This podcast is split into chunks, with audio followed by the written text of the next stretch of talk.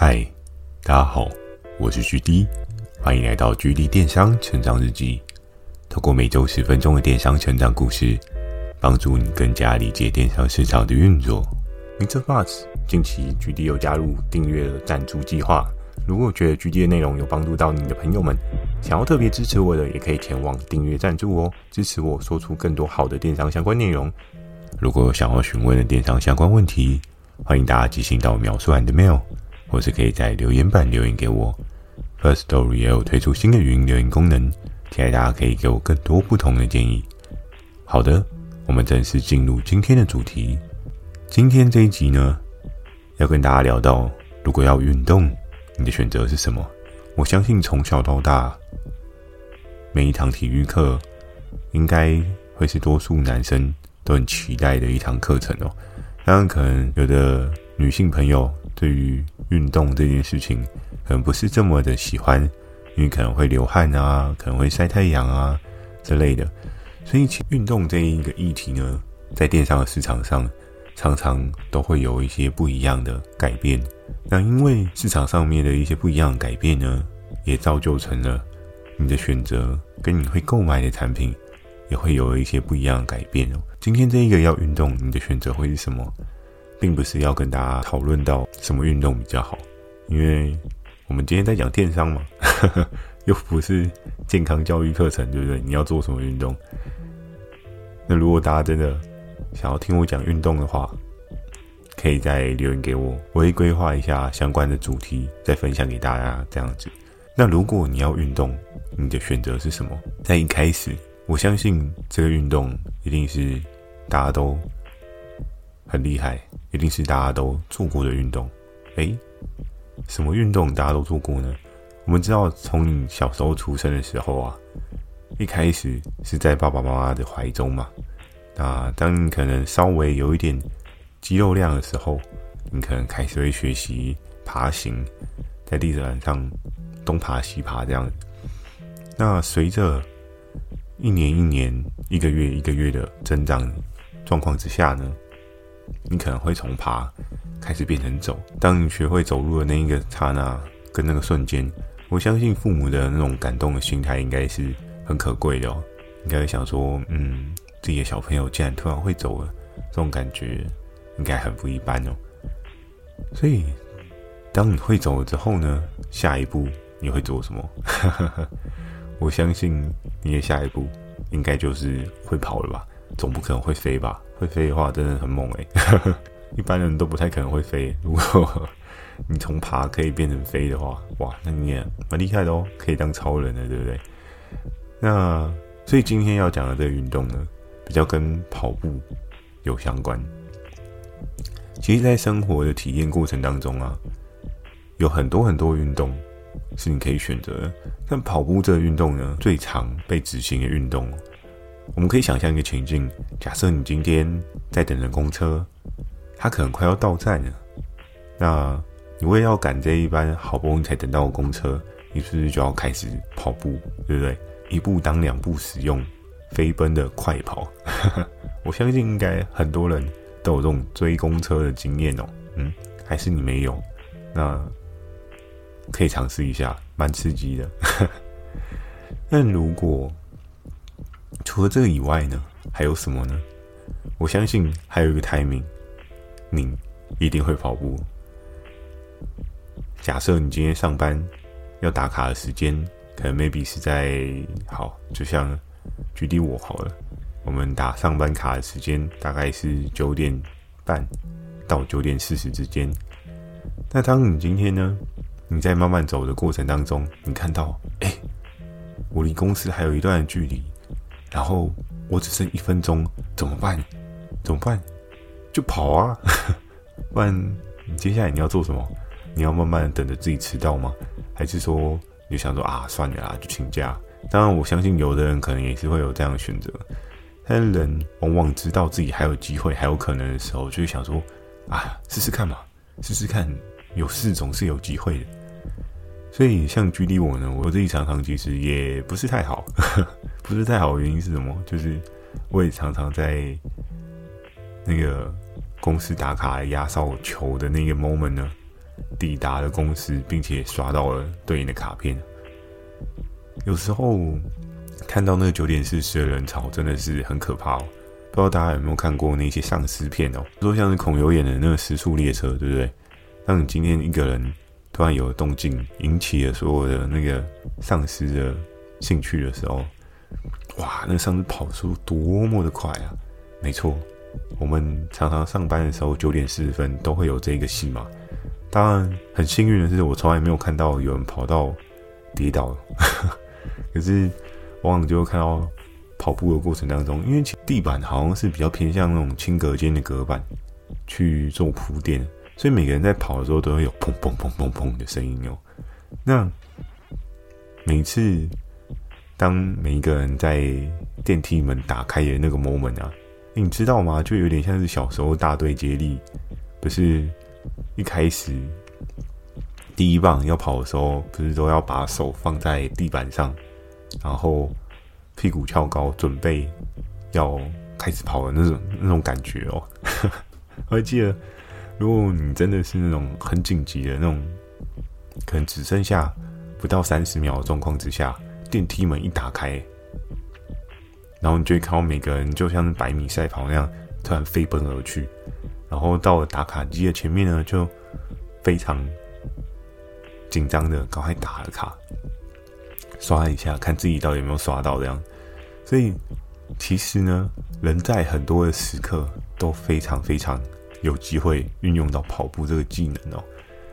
那跑步这个技能呢，其实也不能算是天生的技能啊，因为你也是从走开始知道哦，原来我可以用跑，原来我可以用跑的这样子。所以，跑步呢，其实在生活当中，你常常会遇到这样子的状况哦。那接下来要跟大家聊到的是跑步的囧感哦。我还记得在我自己高中的时候，那时候很无聊，由于我自己个人的皮肤是比较白一点的，然后我会希望说，诶，那是不是我，我就是把自己晒黑一点，看起来比较健康？以男生来讲的话，皮肤黑一点，感觉好像比较阳光。所以我那时候就想说，好，那我就去。早上跑步晒太阳，因为那时候应该是暑假吧，就跑步，就去附近的体育场，然后就开始跑步，跑啊跑啊跑。然后在跑步的过程当中呢，我相信很多人应该都有经过这样的状况。假设你今天没有带任何的配备啊，你就只是单纯去跑，跟带一罐水去跑，跑久了你也会觉得有点无聊，因为你就跑一模一样的地方，然后呢，一圈又一圈的。一跑到后面，你会有点忘记，哎，我现在到底是在跑第几圈？这种过程其实也蛮尴尬的。那真正觉得最囧的事情呢，是你在跑步的过程中，既然会无聊的话，你会需要的是什么？你会需要的可能是音乐陪伴哦。我们其实可以看到，现在很多人在运动的过程当中啊，多半都是会带着 AirPods 哦。然后或是一些比较运动类型的蓝牙耳机，那这个蓝牙耳机呢，主要就是它传输出来的这一个音乐呢，可以帮助你在跑步时候无聊的过程有一个不一样的听觉感受。但这个听觉感受呢，其实扎扎实实可以让你有一些不一样的想法。我还记得我那时候在跑步的时候，我最常听的是谁的歌？我那时候最常听的就是 Linkin Park，因为这种重低音的 rock 的版本啊，其实常常在跑步上面就很容易会有一些加速的作用哦。常常跟着他们那种快节奏的鼓点，然后这样嘣嘣嘣嘣的时候呢，你的速度就会突然加快很多，你的心跳也会开始快很多。然后你的呼吸也会开始喘得更多，所以其实，在跑步的过程当中呢，为求不要无聊，多半都会想要用这样的方式，通过听音乐，增加自己的速度感，增加自己跑步时候的趣味性哦。在那个时候，我记得并没有这么发达的蓝牙耳机，没有像现在你可能戴 AirPods 啊，然后防掉啊什么都没有。那时候。我自己还蛮阳春的，我是拿一个手机，然后插着三点五 mm 的音源线，哎，这个大家应该就稍微有点印象了，对不对？有个耳机孔，虽然你现在如果用 iPhone 的话，好像没有这一类的配备哦，都走无线哦。但是在当时候呢，我自己是插着耳机的线呢，然后一只手拿着耳机，一只手跑，哦，那种囧感，体会到那种感觉哦，就是你每跑一步的时候，那个线甩呀、啊，甩过来啊，甩过去，那种感觉。而且有时候如果没有塞好啊，耳机还会掉下来，哦，那真的是超级无敌囧的啦。就你要边跑步，然后你还要边去顾你的线到底是 O 不 OK 的，因为有时候你跑步的时候手摆动的距离呢，跟那个线中间缓冲的距离可能不够，那进步了就会造成你把这个线呢从你的耳朵上面拆了下来，所以常常有时候听那个音乐加速的那个超强鼓点的时候，听到一半，哎，突然没有声音，为什么？耳机掉了嘛？所以在那个时候呢，我常跑步过程中就一直在重新塞耳机，一直在重新塞耳机，那种感觉真的是到现在我都还有印象。我会觉得，嗯，这是一个什么样痛苦的经验？对，自己制造这个辛苦度，不知道在干嘛。那随着市场上面科技演变，有一些不一样的变化，然后在电商当中也看到了一些新的产品。就像是比较初阶的，大家那时候所看到的蓝牙耳机哦。那我记得在蓝牙耳机当初推出市场的时候，它主打是哪一类客群呢？其实它主打客群，我比较印象中的是在那种商务类型的客群哦。它主推呢，这个客群是可以长时间的续航力哦。长时间的续航力呢，为什么它主打是这种办公客群？因为我们都知道有很多的，比如说像举例，我自己本身也是一个业务嘛。那业务的话，你的电话很长会需要去跟另外一方沟通，这件事情是很常见的事情哦。在一开始蓝牙耳机出来的时候，它是比较 promote 在办公族群的人们。那所以你也不会很直接想到说，哦，那我今天可以用个无线蓝牙耳机，然后去跑步。那我想想就觉得好像不太 OK 这样，可是到后面呢，到近几年开始有一些比较 promote 运动类型的蓝牙耳机哦。那当然，距离我呢，我自己从有线转无线的过程中，也是换过不少的蓝牙耳机哦。有一些蓝牙耳机最尴尬的事情就是连线的过程不是这么的顺畅，又或者是它的音感没有很好。又或者是戴起来的感觉舒适度也不是太好。我常常遇到一个最尴尬的事情是，就在当时候可能也稍微有点贪小便宜啦，所以我今天用的那个蓝牙耳机呢，可能当然它可以塞得很好，然后也可以听音乐。可是最可怕的事情是，哎，怎么跑一跑连线突然断了？哎，你知道吗？跑步跑到一半连线突然断了，那其实就跟我戴有线耳机跑一跑，耳机掉了是差不多的感觉啊，对不对？就边跑都会想说奇怪，为什么没有音乐？这种感觉真的是，嗯，说不上来也奇怪呢。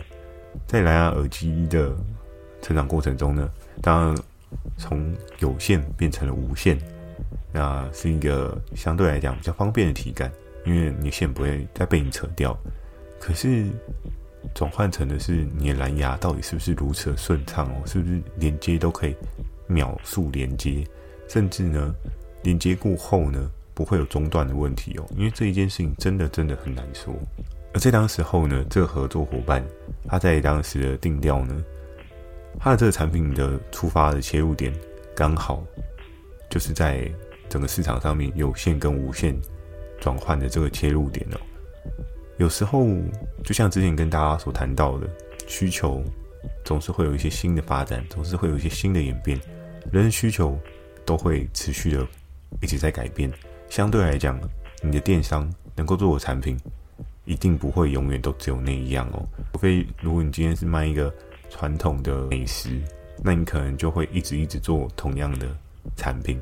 但是如果假设你今天是做各式各样的类别，生活百货啊、杂货类别啊，所有的市场里面都一定会有它一个不一样、汰旧换新的状况哦，会有一些进阶的可能性。所以做电商呢，其实永远都不怕没有新的产品可以做，而是在于新的产品是真正可以看到它的价值，然后你会去找到这个新的产品的切入点去做一个切入。那当时呢，这一个蓝牙耳机呢是谁的呢？嘿，很多人就会想说啊，GD 一定是你的吧，对不对？熊爷是不是该出来了？诶，不好意思，这时候我跟熊爷 还没有很认真的讨论到这一趴。那时候的时间轴，我比较认真的是在跟 W 姐讨论服饰的部分，熊爷反而是就还没有接上线。我们那时候还在处理另外一个很猛的东西，后面会跟大家做一个分享哦。在那个时候呢，这个蓝牙耳机是谁的呢？在那个时候，这个蓝牙耳机就是皮哥的。皮哥在当时呢，我印象中他那个时候应该没有运动习惯吧。因为我记得他的运动习惯好像也是后天养成的，不是本来就有的。所以在那个时候呢，皮哥他的这个产品，他就是一个合作伙伴自己本身就有在操作经手的这个产品哦。然后透过这样的产品呢，去做一个市场的切入哦。我必须得说，这个合作伙伴他切入的这个时间点真的是刚刚好，真的是非常的棒哦。因为就如同前面所跟大家讲到的。当你在需求转换的切入点切入的时候，那个需求暴走的状况啊，真的是会超乎你的想象。当你今天从有线转为无线的那个 moment，每个人都因为想要运动而找不到很适合的蓝牙耳机的时候，那你这时候从有线转为无线，然后你这无线呢又无比的顺畅，音感又 OK，不会收到太差，但是至少也是可以用的状况之下呢。其实你这个产品就会有一个很强的市场的驱动性哦。你可以看到的是说，因为转换需求所造成你的销售有一个大幅的提升哦。所以在这一些销售需求的提升状况之下呢，它推出了这一个无线的蓝牙耳机，当然它是比较 promote 在运动这一个类别的。那这个产品呢，它的销售状况好吗？哎，这样都拿出来跟你讲了，能不好吗？还蛮好笑的哦。那我们一开始就先来猜一下，这个蓝牙耳机它的价格是在哪边哦？如果以蓝牙耳机现在的价格定位的话，很多人大家都可以猜得到嘛，对不对？最高阶最高阶是什么？不用我讲，你大概也可以猜得到。很多人可能会说，哦，对啊，最高阶的是 AirPod。嗯，其实 AirPod 还不是最高阶的啊。我知道有一些知名品牌的那种耳罩设计啊，其实他们那个费用是真的很可观哦，因为他们强调的是一种更强的抗噪、更强的音感哦、更舒适的这个音乐体验的过程哦。所以我记得有一些很强的牌子的耳机呢，但它不是去 promote 运动的，大约应该也是两三万以上起跳的哦。但你说，那像 AirPod 这一块就不用我太多去做一些描述哦。像比如说，假设你今天戴的是 Pro 啊，或是一般的 AirPod 啊，一般 AirPod 其实二代 AirPod 之前也杀到四千块左右的水准哦。然后 AirPod Pro 呢，它的价格区间大概也是在六七千块的水准哦。那在当时候，P 哥的这个蓝牙耳机，它的合作伙伴，它的定价是多少呢？很多人说，哇，这样子的话。应该卖个一两千块差不多吧？对，我也是这么想，卖个一两千块差不多。可是你知道当时 P 哥的这个合作伙伴他卖多少吗？你一定觉得很扯很夸张。没错，他当时就卖了九百块。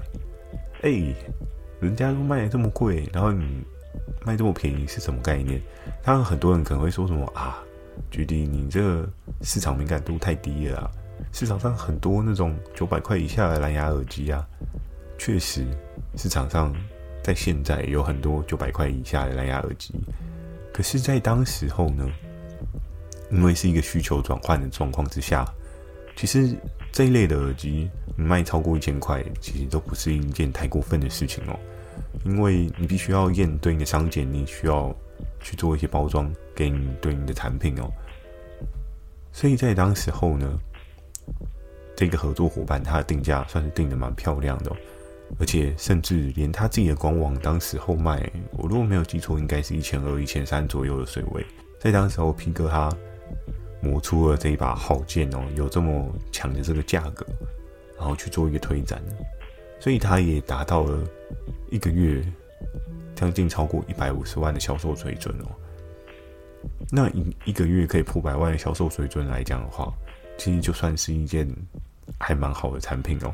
因为这个产品呢，第一个它的客单不会到非常低，比如说像之前跟大家常提到的，有时候你做一些产品，可能只有个嗯两三百块，那你能赚多少钱呢？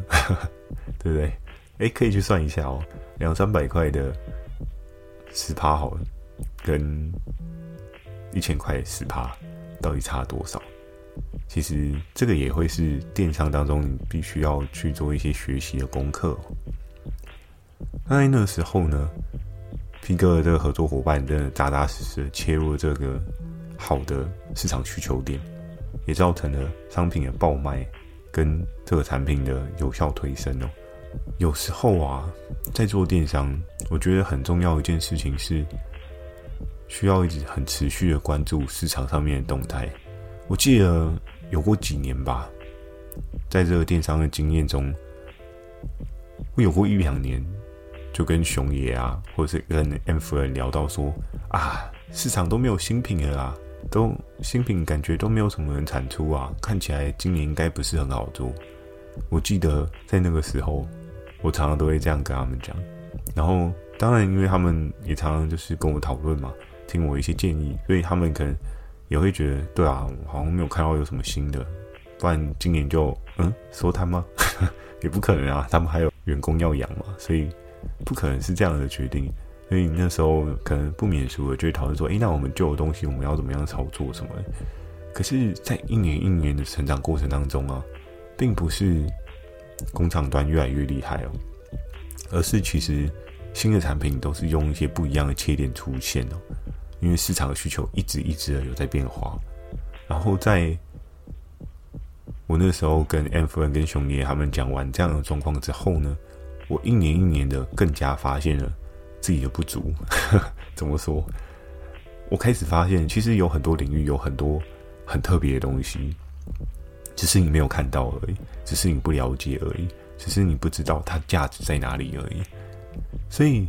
渐渐渐渐的，我自己对电商有一种不一样升华的技能哦，就是我开始对很多的产品都抱持一种开放式的心态去看待啊，因为我不了解它，所以我要试着学习去了解它。当你了解到它背后的 TA 受众为什么需要它的时候，你就觉得哦天哪，这个人发明的这个东西真的酷诶，对不对？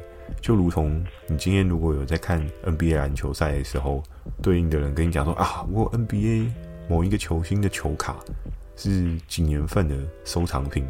然后如果你有在看 NBA，你就说哇，天哪，你怎么会有这个？太酷了吧！可是如果你突然跟你妈说，哎妈，我买一个 NBA 的球员卡收藏品，她会说嘿，下回，对不对？就是有时候市场上面也是需要找到一种共同的共鸣点哦。所以在电商当中呢，真的有很多你想象不到的可能哦。其实有很多很多的产品是可以执行、可以做的，只是因为你很少去看到一些不一样的世界，你很少去看到别人的兴趣、别人的生活。所以，如果真的想要在电商上面多一些不一样的巧思的话，善于观察这件事情是必须要培养的技能哦。就是你对于一些新的事物保持一些新的看法，你就会得到一些不一样的成长机会哦。好的，那今天的这一集，如果要运动，你的选择是什么？这件事情最后呢，也想要问一个问题给大家哦。你现在如果在跑步，你选择的鞋子是哪个牌子的呢？哎，这个就自由回答哦。我只是很好奇说。市场上面有这么多厉害的牌子，那你现在到底穿的是哪个牌子的鞋子哦？Maybe 有的人可能会说 Nike，有人可能会说 Adidas，有的人可能会说 Under Armour。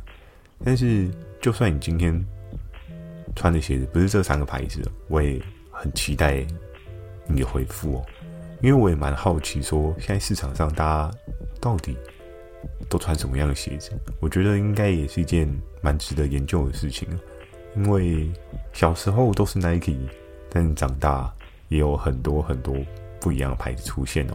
也期待你有一些很特别的牌子分享给我。Maybe 哪一天我也有一些对应的运动需求的时候，就可以参考你的建议，找到我适合的产品。也谢谢你，可以帮助我有这样不一样的生活经验哦。好的，那如果喜欢今天内容，也请帮我点个五颗星。如果有想要询问的电商相关问题，也欢迎大家寄信到秒传的 mail，或者可以在留言板留言给我。Firstory 又推出新的语音留言功能，期待大家可以给我更多不同的建议。会在 Facebook 跟 IG 不定期的分享一些电商小知识给大家。记得锁定每周二跟每周四晚上十点的《GD 电商成长日记》。祝大家有个美梦，大家晚安。